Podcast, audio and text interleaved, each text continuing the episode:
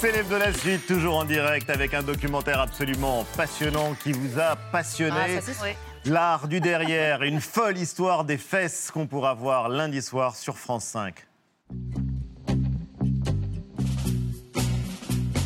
C'est une histoire qui a longtemps été occultée.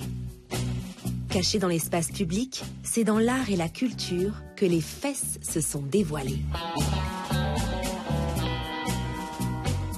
Petites, grosses, rondes ou pointues, elles ont été représentées sous toutes les coutures. L'art du derrière, une folle histoire des fesses, réalisée par Élise Baudouin. Élise Baudouin et l'historienne Virginie Giraud sont les invités de Célébdo.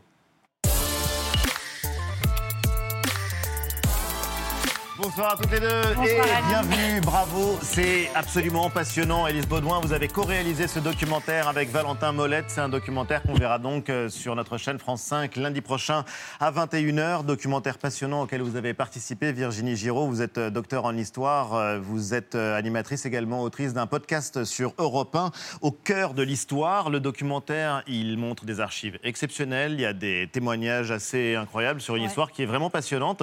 Jean-Paul Gaultier, Virginie Giraud et d'autres également. Et euh, je vous cite parce qu'elles ont été longtemps cachées dans l'espace public, les fesses, et elles se dévoilent dans l'art, elles se dévoilent dans la culture. Les fesses féminines déchaînent les passions, elles sont déshabillées par le cinéma, scrutées par la censure, et au fond c'est une histoire du corps féminin que raconte le doc. Du corps féminin, mais aussi du corps masculin, parce qu'en fait, les fesses ont ce site pratique quand on veut raconter une histoire de la nudité selon le genre. C'est une partie du corps intime que les hommes et les femmes ont en commun.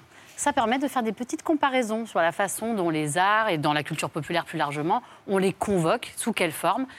Et euh, c'est assez intéressant. C'est assez intéressant. Pour parler de sexisme à l'envers, on va dire. Oui, et surtout parce que les fesses des hommes font rire, elles sont souvent dans le registre du euh, grotesque euh, ou de l'admiration, non, du corps, athlétique. On va y voir on, en parlera euh, tout à l'heure, mais on va d'abord parler des fesses euh, féminines, puisque c'est une longue histoire, une longue histoire qui passe par le Louvre, qui passe par la Vénus de Milo. On la voit toujours de face, la Vénus de Milo. Et là, on voit son derrière, et on voit son vêtement, le vêtement que porte la Vénus de Milo, qui lui tombe euh, sur les pieds. On voit la naissance de ses fesses, et c'est un striptease qui se prolonge. C'est une histoire de dévoilement. D'ailleurs, le voile, l'habit, et là pour érotiser finalement euh, les fesses. Et la Vénus de Milo, elle a ceci d'érotique qu'elle a ce voile qui tombe vers le bas et qui laisse apparaître la naissance de ses fesses. Et du coup, on la voit en mouvement, cette statue. Vous qui êtes spécialiste de la statuaire et notamment de la statuaire antique. Et en plus, j'ai eu la chance de la toucher et de prendre ses mensurations, donc j'ai des souvenirs très émouvants avec la Vénus de Milo. Et oui, c'est un code qui existe dans l'Antiquité parce qu'on veut montrer la finesse de la taille et la largeur des hanches, puisque c'est ça qui est érotique. Donc on va souligner les hanches par un, drapé qui commence à tomber et qui dévoile la naissance des fesses. Et alors, c'est pas par hasard, parce que cette histoire, elle se prolonge et elle a des répliques jusqu'à notre époque, jusqu'au aux moments les plus contemporains, puisque euh, on voit un défilé de mode de Jean-Paul Gaultier, donc euh, qui euh, montre Carla Bruni, qui porte également une robe qui est entrée dans l'histoire. On la voit à droite, à gauche, il y a évidemment Mireille d'Arc dans le grand blond et cette robe absolument mythique. Emmanuel Béard en couverture de Elle, toujours comme la Vénus de Milo, avec ce mouvement qui se dessine. Qu'est-ce qui vous a donné envie de raconter l'histoire des fesses dans l'art? Ben, en fait, il y a un constat assez simple, c'est que c'est un objet de fascination pour les artistes. On les cache dans l'espace public, mais alors dans l'art, elles sont partout, dans la sculpture, dans la peinture, dans le cinéma.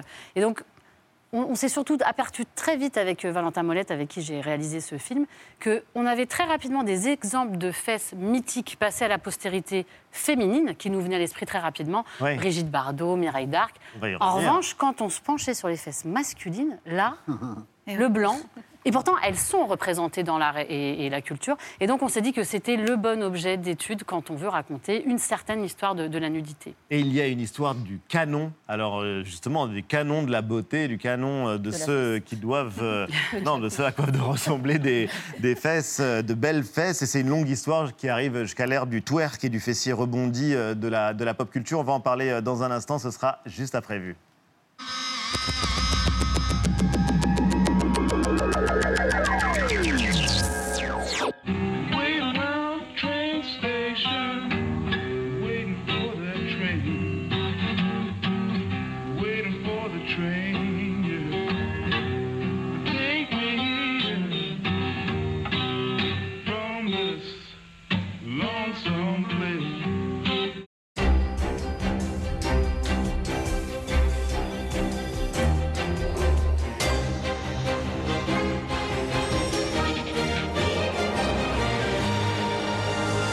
C'est un pays tout entier qui est en pause. Les événements politiques sont annulés. Les principales chaînes de télévision du pays ont suspendu leurs programmes habituels. Il n'y aura pas de divertissement à la télévision pour une durée indéterminée. Approchez, regardez ça. Le buzzer rouge. Non, non, non, non. Mauvaise nouvelle. Les grands événements sportifs sont eux aussi annulés. Les matchs de foot de Première Ligue prévus ce week-end, par exemple, sont suspendus. Et figurez-vous, même les syndicats ont décidé d'annuler les grèves des transports et des postes qui étaient prévues ces prochains jours. Les radios ont été priées de changer leur playlist habituelle pour diffuser des musiques tristes, mais la radio BBC One Dance s'est un peu ratée sur ce coup. Écoutez, c'est sans trucage. The King and the Queen Consort will return to London tomorrow.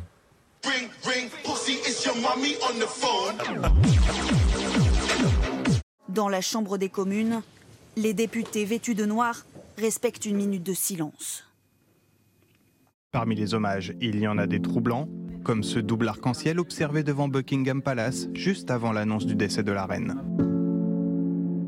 96 coups de canon tirés en Nouvelle-Zélande et un AK dansé avec émotion. Comme un peu partout dans le monde, les drapeaux sont mis en berne au Canada, où le Premier ministre a du mal à retenir ses larmes. Canada is in mourning. Le Canada est en deuil.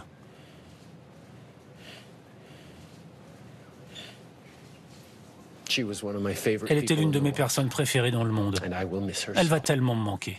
Et on verra après la cérémonie si elle me fait la diligence, je sais plus comment on appelle ça. Allégeance, Mais- bon sang Mais non, la diligence, c'est un moyen de transport Ah ouais, d'accord. C'est comment, du coup L'allégeance. L'allégeance. L'allégeance. Les hommages viennent aussi de Russie et d'Ukraine, au-delà de la guerre. Joe Biden adresse lui quelques mots personnels. J'ai eu la chance de la rencontrer avant son décès. C'était une femme incroyablement digne et respectable. Le M, univers où tout le monde il est beau, tout le monde il est gentil. Monde des bisounours. Oui.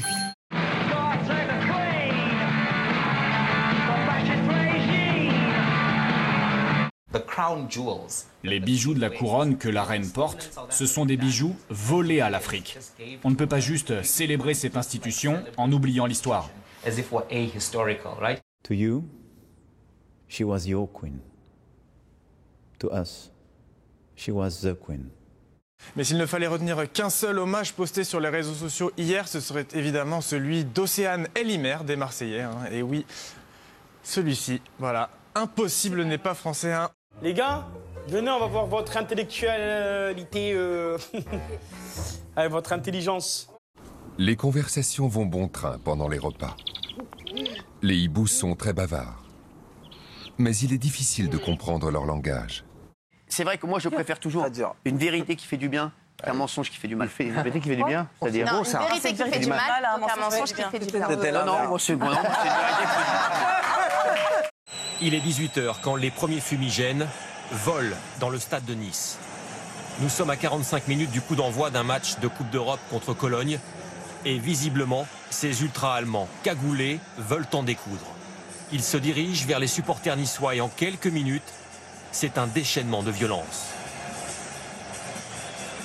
Bilan 23 blessés, 4 personnes hospitalisées, dont cet homme qui passe par-dessus un gradin et chute 5 mètres plus bas. Le roi Charles III, Patrick Sauce, qui va au contact de ces sujets avant même de leur parler ce soir. Il va les saluer et ça aussi c'est historique. Je crois qu'on y est, vraiment, dans, dans l'histoire. Comme la reine l'a si bien fait avec service et dévotion, je m'engage à mon tour solennellement, tant que Dieu me prête vie, à servir les principes constitutionnels au cœur de notre nation.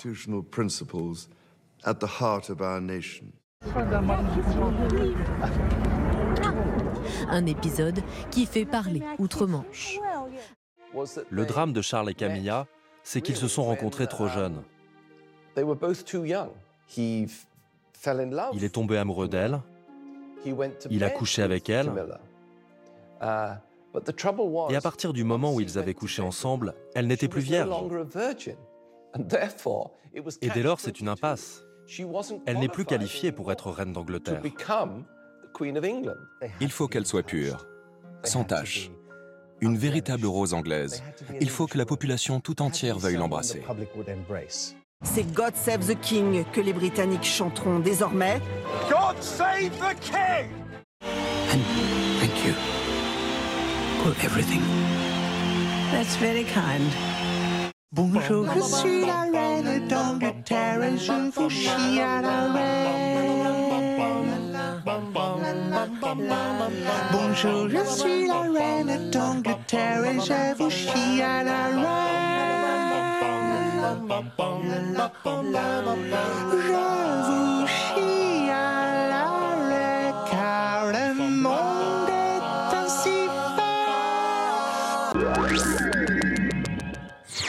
C'est l'hebdo, toujours en direct avec Élise Baudouin et Virginie Giraud, l'art du derrière. Une folle histoire des fesses, c'est ce doc stupéfiant qui sera à découvrir lundi soir sur France 5 et dont on parle avec euh, vous deux. Le doc commence à Lausanne. C'est pas par hasard parce que ça commence avec un tableau d'un artiste sulfureux. Il s'appelle euh, Félix Vallotton. Il s'appelait Félix Vallotton et c'est un portrait de fesses. Un portrait, qu'est-ce que ça veut dire? Comment est-ce qu'on peut faire un portrait de fesses? On le voit à l'écran. Virginie Bah, en histoire de l'art, c'est la même chose que Courbet qui peint la naissance du monde. C'est-à-dire qu'il va se focaliser sur un morceau de l'anatomie et le représenter tel qu'il est. On voit qu'il y a un certain réalisme, on voit euh, la texture de la peau, on voit qu'il y a un peu de capiton. Donc c'est ça le portrait, c'est de ne pas magnifier mais de montrer la splendeur dans sa réalité. C'est un portrait donc de 1884 euh, Tout à fait. qui est sorti des collections pour vous. D'une collection privée. Euh, et qui a été amené pour nous à la fondation, par la Fondation Vallotton euh, à Lausanne. Et on a pu le filmer sous toutes les coutures, ce, ce fessier, qui a effectivement cet extrême réalisme euh, qui le rend unique en son genre. Et c'est un Félix Vallotton très jeune qui le peint, puisque c'est, il avait 19 ans, il était encore quelque part étudiant, et en fait, c'est un portrait de fesses, mais son vrai nom, c'est étude de fesses. Étude il s'est fixé les fesses comme un objet d'étude, comme nous d'ailleurs. dans- quand il a été montré la première fois ou pas euh, en fait, c'est comment dire, il s'est ensuite détourné de ce style-là, donc c'est pas un tableau qui a été très commenté en réalité. Et c'est vrai qu'il est passé à d'autres euh, sujets. L'histoire des fesses, ce sont aussi évidemment des histoires de scandale, avec un moment de gêne mythique à la télévision. Alors il faut imaginer la France du général de Gaulle, Jean-Michel. Mélanie. Pudeur et pruderie. On est en 1961 et sur la seule et unique chaîne de télé du coup à l'époque, il y a un téléfilm qui est diffusé qui s'intitule L'exécution. Et il y a un moment historique donc avec l'apparition très succincte euh, des fesses de l'actrice principale qui s'appelle Nicole Paquin. Alors regardez bien, euh, ce sont quelques secondes seulement, mais ces quelques secondes vont euh, provoquer la consternation et même déchaîner la colère d'une bonne partie de la France. C'est bien beau, mon vieux. une paire de fesses à l'ORTF en première partie de soirée. La France entière est en émoi. Alors, une partie est en émoi érotique et l'autre partie est en émoi outré. On les voit pendant quelques secondes seulement, mais euh, ces quelques secondes de fesses à l'écran ont quand même suffi à provoquer euh, une polémique euh, suite à des plaintes déposées par des associations, notamment religieuses. Les jours suivants, le derrière de Nicole Paquin est sur toutes les lèvres et dans tous les journaux. À la RTF, les courriers indignés arrivent en masse. Scandale. Et alors les conséquences, conséquences de ces quelques secondes de fesses, Oui. eh ben, c'est la création du premier petit carré blanc qui, vont être, euh, qui va être euh, et qui va durer jusqu'en 80 1998. Qui va devenir crois, un et qui va rectangle devenir ensuite un rectangle, qui- des losanges. Après, on va avoir les Un signal d'alerte. Là, Voilà, un signal d'alerte. Attention. Attention, attention. Enfin, qui veut surtout dire Oh, super, il y a un truc cool à voir à la télé. Mais c'est ça qui est intéressant, Elise, c'est que c'est- en fait, ça attire peut-être plus, ça a peut-être l'effet inverse que, que l'effet voulu. Ça suscite la curiosité et le et l'attrait. Ah, c'est exactement ça. C'est un, presque un label de attention, ça va être sulfureux. Et du coup, ça a été abandonné euh, au fil des, des années parce que ça ne servait plus à grand chose en réalité. C'était surtout un signal pour les parents de dire attention, peut-être c'est le moment de coucher les enfants. Mais comment est-ce qu'on peut comprendre que ça ait créé, euh, suscité un tel tollé? Mais parce qu'on est en 61, la guerre est pas loin derrière nous, les gens sont élevés dans une certaine pruderie encore. hein. On n'apprend pas l'éducation sexuelle à l'école à cette époque-là. Non. Donc l'idée, c'est vraiment d'avoir des gens qui ne sont pas habitués à avoir des corps qui se dévêtent, qui se montrent dans l'espace public. Et là, c'est un scandale. Rappelons que beaucoup d'hommes ne voient même pas leurs femmes nues parce que les dames Oui, vont c'est se rappelez. avec des chemises de nuit. Donc le corps dévoilé comme ça dans votre salon quand vous êtes en train de dîner avec les enfants, on est ailleurs là à cette époque. On pourrait se poser la question inverse. Comment le réalisateur laisse ces quelques plans? Volontairement sans doute, Ah oui, en sachant que ça va susciter. Alors euh, qu'il y a la un censure. Oui, c'est ça. Ah, il y a la censure, visiblement, n'a pas fonctionné. Mais quand on monte le, le téléfilm, c'est un téléfilm, c'est ça Oui. Oui. On doit se dire, on laisse ou on laisse pas? Il doit y avoir débat. Je sais pas, on n'a peut-être pas de traces de ce débat, mais Non, j'aimerais- ce bien serait aimé. intéressant de savoir comment les réalisateurs, les gens qui ont fait ça, ont, ont raisonné sur cet objet du désir qu'il ne faut pas Est-ce montrer. qu'on a pensé le général de Gaulle? Ah, le Ah, général, ça, euh, on on ne sait pas. en plus, ce qui est on intéressant, c'est que dans le film, c'est censé être une mauvaise femme. Oui, Ce c'est un personnage est une mauvaise D'accord. femme. Donc, on quelque part, à elle, on a le droit de montrer son derrière. Ouais, C'est pas ça. la gentille ménagère. Ouais, Et c'est- Encore, on est dans une, sorte de diabolisation des corps féminins encore à l'époque. Mais on est en 1961 et vraiment c'est là la raison pour laquelle je vous posais la question, c'est que 1963, il y a une actrice qui euh, expose sa nudité sur grand écran qui pour le coup provoque une véritable révolution. Jean-Luc Godard qui, je vous cite, fait entrer les fesses de bébé dans l'histoire du cinéma avec euh, Le mépris Eva, un Ouais, chef-d'œuvre. J'adore cette histoire que vous racontez et que j'ai découvert euh, grâce à vous dans le documentaire. Vous connaissez la fameuse phrase « Et mes fesses, tu les aimes, mes fesses ». Brigitte Bardot alangui sur un lit et qui s'adresse à Michel de Piccoli. Delru. Exactement. C'est la première scène mythique du film de Jean-Hugues Godard. Ça fait l'ouverture. Mais on va découvrir grâce à vous que cette scène, elle n'est pas dans le scénario original. Elle a été rajoutée. Regardez. Le public en 1963 va voir un film de Bardot. C'est presque dans le contrat tacite, euh, c'est qu'il verra les fesses de Bardot. Donc Godard est contraint par la, production. Il y a même euh, un, contrat, un avenant au contrat, avec euh, une description très précise de ce que doit tourner Godard, euh, qui est donc une euh, à la Playboy. Donc on sait ce que ça veut dire, une pose à la Playboy pour, pour Bardot. Godard résiste jusqu'au bout, et puis à un moment, il comprend qu'il est obligé de tourner cette scène. Donc vous avez bien entendu, ce sont les producteurs qui imposent la nudité de Bardot. Et alors, il y a un truc qui est assez malin, c'est que Godard, il va céder, mais il trouve quand même un moyen pour sublimer cette scène et pour sublimer le corps de Bardot. Vous pouvez nous raconter? Mais en fait, il, il est énervé de devoir céder Ouais. et il détourne la commande en, en disposant des filtres de couleurs et en mettant cette musique très présente du mépris que tout le monde connaît. Ces filtres et cette musique sur le dialogue, ça nous empêche de mater tranquille. Soyons Ah. clairs, ça nous gêne. On Tu voit pas très bien les la musique fesses. de Delru Non. Non, non, je ne le ferai pas. Donc, donc finalement, il se plie. Il est obligé, Ouais. c'est dans le contrat, mais il détourne euh, en, en- en le faisant. euh, Et vous racontez que quand vous allez à la cinémathèque et quand on voit le scénario original du l'ouvre cette scène, on cette scène cette que scène tout le monde n'existe connaît, pas. elle n'existe pas, elle n'était pas prévue. Et quand on regarde le doc, parce qu'il y a plein de jeux de mots et vous êtes vraiment fait plaisir, Oui, c'est une scène pour dire merde aux conventions sociales de l'époque. C'est vraiment ça. Oui, il y a de ça, et en même temps, c'est surtout euh, merde aussi à cette image de Bardot, la pin-up, qu'il n'a pas envie de mettre en scène de cette manière-là, parce que quand il la filme, c'est quand même assez magnifique. Il a tout l'imaginaire de la sculpture gréco-romaine qui revient, qui met aussi en jeu avec Bardot. Et là, on lui passe une commande de- d'une image à la Playboy. Enfin, c'est Godard, quoi.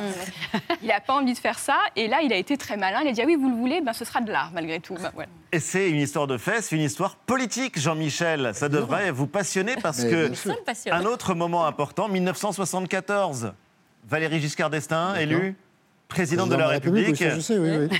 C'est la ça fin de la pas- ça m'a censure. pas échappé, ça, oui. Non, mais en l'occurrence, la société se libère de la censure et la fesse se libère. Ce qu'on découvre aussi dans le documentaire, elle se démocratise, elle se déculpabilise. Ah bah complètement. Les années 70, c'est la fête de la fesse au cinéma, clairement. C'est l'époque d'Emmanuel, hein, les fesses d'Emmanuel, qui, que- qui est un film qui a vraiment été vu par un très grand nombre de personnes. Oui. C'est aussi l'époque des galettes de Pont-Aven. Nous, on s'est intéressé à ce film. Avec est- Jean-Pierre Mariel. Voilà, Jean-Pierre Mariel qui s'extasie dans cette scène mythique sur le fessier de sa muse. Mon génie, c'est ton cul. Exactement. Alors, on a voulu faire une relecture. Ah ouais, avec le réalisateur qui est formidable. Oui, alors c'est intéressant parce que Et sa femme. il y a la Ouais, lecture post-MeToo, qui il y a certaines intervenants du film qui disent bon bah là on est euh, dans ce regard masculin euh, très présent, la femme Ouais, c'est la femme objet. Complètement. Et en même temps, quand on va voir le réalisateur, c'est très touchant parce que c'est un homme qui a maintenant 80 ans. Et lui, il dit Mais moi, mon sujet, c'était pas la question du regard masculin. Mon sujet, déjà, c'était de les montrer, ces corps. Déjà, on, on- on était en train d'aller dans cette conquête de dédiabolisation de la, de la sexualité, des corps féminins. Euh, donc, déjà, il y avait un combat à mener avant de Oui, savoir. mais il y a euh, débat dans le documentaire. Ah et oui. Virginie, Ah non, vous n'êtes pas moi- d'accord avec euh, d'autres intervenants du documentaire qui disent que c'est l'archétype d'une femme offerte au regard des hommes. C'est, euh, on appellerait ça aujourd'hui le male gaze. Il n'y a, pas de débat parce que moi je suis historienne, donc je me remets dans la mentalité de l'époque. Et comme vous l'avez très bien dit, à cette époque-là, pour les réalisateurs, montrer un corps au cinéma sans être censuré, c'est déjà quelque chose d'incroyable. Et il y a le désir de l'homme, mais il y a le désir de la femme. Et ce qu'on veut nier dans un regard post-MeToo qui est totalement anachronique, c'est le fait que la femme peut avoir du plaisir à s'exposer et à susciter le désir. Et c'est ça que ces femmes sont aussi à cette époque-là, c'est elles suscitent le désir sans se culpabiliser. Oui. Et ça, c'est un moment important. Alors, donc, il y a les fesses des femmes, et puis, dans l'art du derrière, il y a les fesses des hommes. Et vous avez cette phrase que je trouve géniale, Virginie, dans le doc. Que c'est ennuyeux, les fesses des hommes, Antoine. Que c'est ennuyeux, les fesses des hommes. Vous dites cette phrase, on va... Pourquoi est-ce que vous l'avez prononcée comme ça?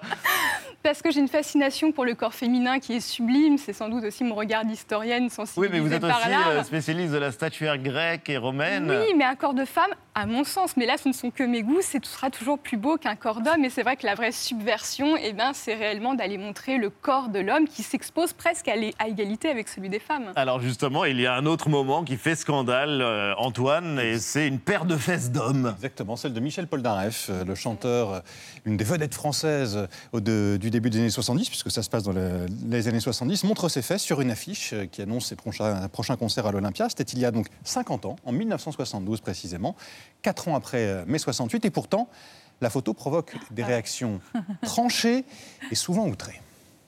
Oh, c'est une horreur En fait, dites donc, alors C'est peut-être l'époque qui veut ça. oh, C'est répugnant. Choque pas du tout, hein Pour moi, c'est un peu con. Pour les affichistes, l'heure n'est plus à la rigolade. Face au tollé, ils prennent une décision radicale. J'étais surpris quand, au bout du deuxième ou troisième jour, il manquait un morceau de l'affiche, puisque c'était des affiches en quatre morceaux. Donc le quatrième morceau était les, les fesses. Oui, bah, oui, il cache quelque chose, euh, je ne sais pas quoi. Bah, attendez, je vais vous le montrer. Voilà. Ah non, je ne l'ai pas vu. Ça, je ne l'ai pas vu hier soir. Là, l'affiche complète. Ah, je l'ai pas Surtout vu. ça l'a amené au voilà, C'est Tony Franck, hein, le photographe euh, qui a pris cette photo qu'on entend dans l'extrait. Dans Michel Polnareff lui a été condamné oui. à une amende. Tout Lourdement. ça, resté devant un tribunal. 60 000 francs de l'époque. Euh, si je ne me trompe pas, j'ai calculé, ça fait à peu près 60 000 euros d'aujourd'hui, donc c'est quand même euh, pas rien comme, euh, comme amende. Exactement, pour attentat à la pudeur et pornographie sur la, la voie publique. Une amende pornographie. Ouais, carrément. Amende réglée par sa maison de disques. Que révèle cette affaire, Élise Baudouin, au-delà du scandale qu'elle qu a pu provoquer? Bah, Personnellement, moi, c'est un des aspects du film qui m'a le plus intéressé, c'est que cette histoire des fesses peut paraître assez légère, mais en réalité... En fait, elle l'est pas. Elle, elle renvoie à euh, cette difficulté, je dirais, historique à penser le corps des hommes comme un objet de désir. Ces fesses, elles posent problème parce qu'en fait, elles ne sont ni drôles, ni euh, pour évoquer la Athlétique, voilà. comme elles celle d'un sont- dieu de l'Antiquité. Voilà, elles sont... Elles peuvent être qualifiées d'érotiques quand les fessiers masculins s'aventurent sur ce terrain-là. C'est encore à l'époque un tabou. Ça renvoie en réalité à un tabou qui est finalement celui de l'homosexualité qui n'était pas encore levé à cette Oui. époque. Et donc je trouve que euh, l'enseignement, c'est qu'on a tellement passé de temps à parler du, de la mise en problème du corps des femmes qu'on a oublié qu'il y avait des tabous liés au corps masculin. Et l'histoire de Michel Polnareff hein, est très Oui, révélatrice. et ce que vous racontez aussi dans le documentaire, c'est qu'il y a quelque chose de très féminin dans la photo, hein, avec Oui. son chapeau, Oui, avec ça. ce vêtement qu'il a au-dessus de lui. C'est ça aussi qui choque, en fait, presque plus que la- la- la- les fesses en tant que telles. Mais- C'est cette mise en scène qui, euh, qui est remise en question. La pose est celle de la Vénus calipige, qui est un, vraiment un classique de la statuaire antique, de la femme qui remonte sa robe pour montrer ses fesses et séduire parce qu'elle a de Ouais. belles fesses. Ben, calipige, Ouais. c'est littéralement celle qui a des belles fesses. Et là, comme vous l'avez tous souligné, il est dans une attitude féminine tout en étant un homme. Donc ça renvoie à quoi? À l'homosexualité. Et c'est ça qui est le tabou à l'époque. C'est ça qui gêne Bien tout le monde.